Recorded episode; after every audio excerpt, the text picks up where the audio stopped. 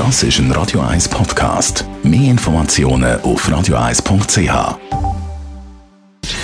Gesundheit und Wissenschaft auf Radio 1. Ja. Unterstützt vom Kopfwehzentrum Irlande Zürich. www.kopfwww.ch. Immer nur aufs Smartphone schauen oder stundenlang vor dem Fernsehen sitzen, das sagen viele, das kann doch nicht gesund sein. Und eine neue Studie kommt jetzt zum Schluss. Zu viel Fernsehen schauen und der intensive Konsum von sozialen Medien macht depressiv.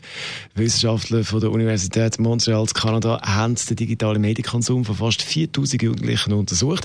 Die haben dann genau müssen aufschreiben, wie viele Stunden sie vor dem Bildschirm hocken und vor allem, was sie genau anschauen.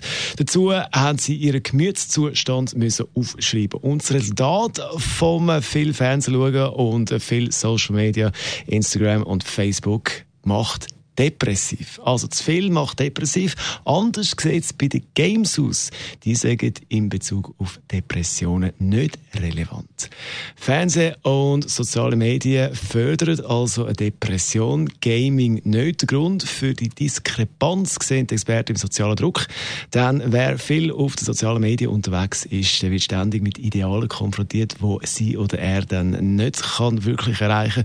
Und das macht eben unglücklich. Beim Spielen aber aber geht es weniger um die eigenen Schwächen, sondern man wird viel mehr belohnt, wenn man gut spielt. Trotzdem, meiner Meinung nach, zu viel Gamen macht einen glücklich. Mehr Abwechslung. Radio 1.